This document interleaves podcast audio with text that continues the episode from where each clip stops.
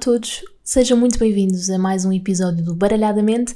O meu nome é Leonor e se ainda não conheces este podcast e este projeto, aconselho-te a dar pausa neste episódio e a ir ouvir os episódios anteriores, também não são muitos, e então a, a regressar a este quinto episódio e, e espero que, que gostem. Uh, aos que já conhecem o podcast e já ouviram os episódios anteriores, sejam muito bem-vindos também. Uh, espero que estejam todos bem, tanto a nível pessoal, profissional, de saúde e tudo mais. Espero que esteja tudo bem convosco. E neste quinto episódio, antes de começar o tema uh, propriamente dito, gostaria de saber uh, se notam alguma diferença a nível do áudio. Eu investi num microfone, uh, antigamente gravava com, com o microfone do telemóvel, era uma, uma gravação assim um bocadinho mais menos profissional, chamemos-lhe assim, e decidi então fazer este upgrade. Espero que notem diferença e que esteja francamente melhor a qualidade do áudio e, e, pronto, é isso. Um, acho que é bom irmos fazendo upgrades quando, quando é possível, não é? E, e quando achamos que, que, devemos fazer. E eu achava que já estava na altura de vos trazer alguma qualidade diferente aqui ao, ao podcast. Neste, neste novo episódio, neste quinto episódio, trago-vos um tema que me foi aconselhado por um amigo meu e desde já um shout-out ao Diogo por, por ser lembrado uh, que poderia falar deste tema e, e, desta experiência e venho falar-vos um bocadinho da minha experiência no mundo uh, da música, portanto uma experiência não pública, atenção, mas uma experiência no mundo da música, na, na, no mundo do, do teatro e, e, todas as coisas que já tenho feito nessas áreas uh, até ao momento. Portanto, a nível do teatro, eu já já desde, desde que me lembro de existir que, que faço teatro e que, e que, vou ao teatro, gosto muito de, de ir ao teatro, uh, ia muito com a escola, maioritariamente com a escola, também com família, mas maioritariamente com a escola, e, e, sempre gostei imenso, sempre me fascinou toda, toda aquela magia, não é? Eu, eu sentia-me na plateia e eu pensava, uau, um dia gostava era de estar do outro lado, e, e pronto, foi um bocadinho por aí.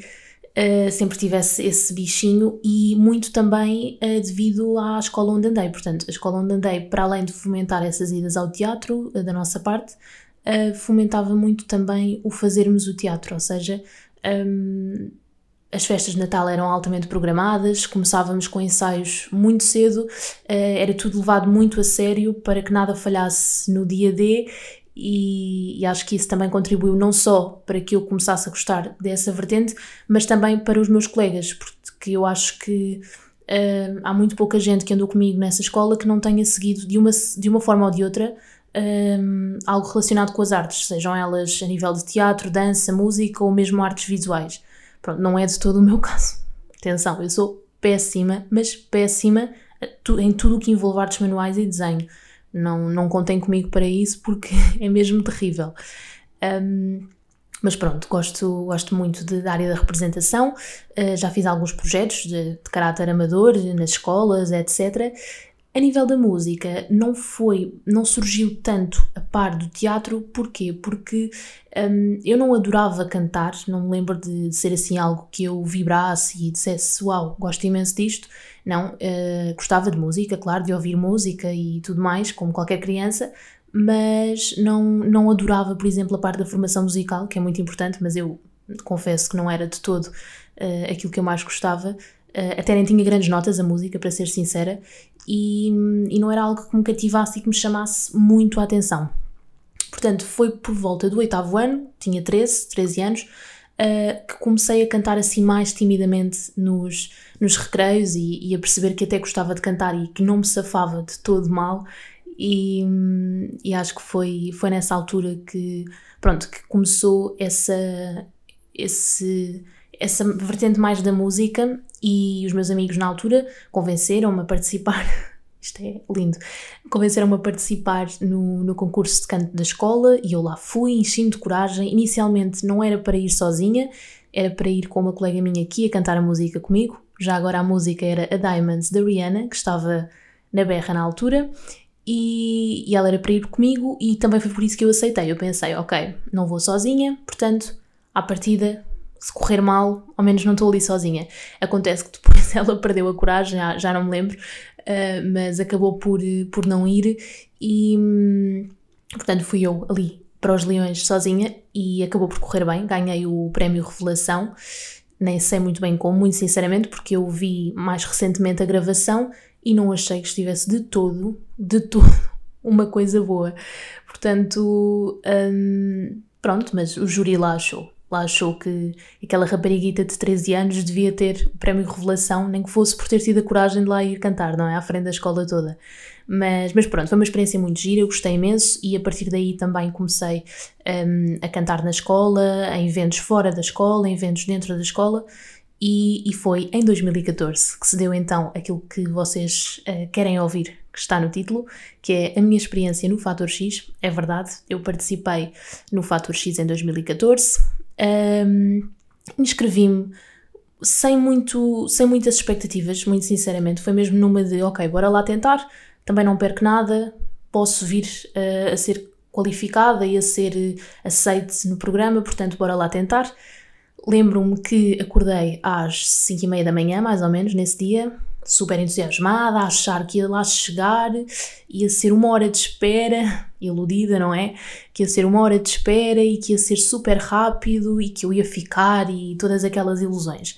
Claro que cheguei lá, vi uma fila gigante, as audições eram no, no Pavilhão de Portugal, no Parque das Nações, se não estou em erro, e, e pronto, claro que era imensa gente e eu só fui ouvida às nove e tal da noite, como é óbvio. Um, Lembro-me que estive sempre um bocadinho prestes a desistir, a pensar: ah, se calhar não vale a pena ficar, é muita gente, uh, vou ser ouvida muito tarde e nem vai valer a pena. Mas pronto, fui com o meu pai, com uma amiga minha, a Liliana, que participou no episódio anterior, Uh, e eles lá me convenceram a, a, ficar até ao fim e fui então cantar. Um, por acaso é uma curiosidade, eu não sei se vocês sabem, mas na primeira fase das audições não é o júri que está, pelo menos no Fator X não foi, não era assim, não sei se nos outros programas televisivos de talentos é, mas penso que não.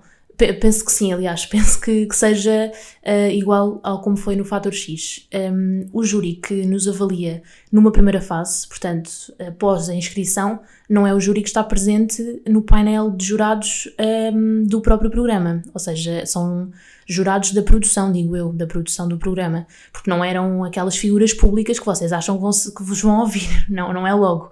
Isso é numas fases posteriores. Um, mas pronto, foi muito giro, eu também era muito nova, portanto também não, não estava de todo com a expectativa de ficar e nem de ganhar, quanto mais de ficar.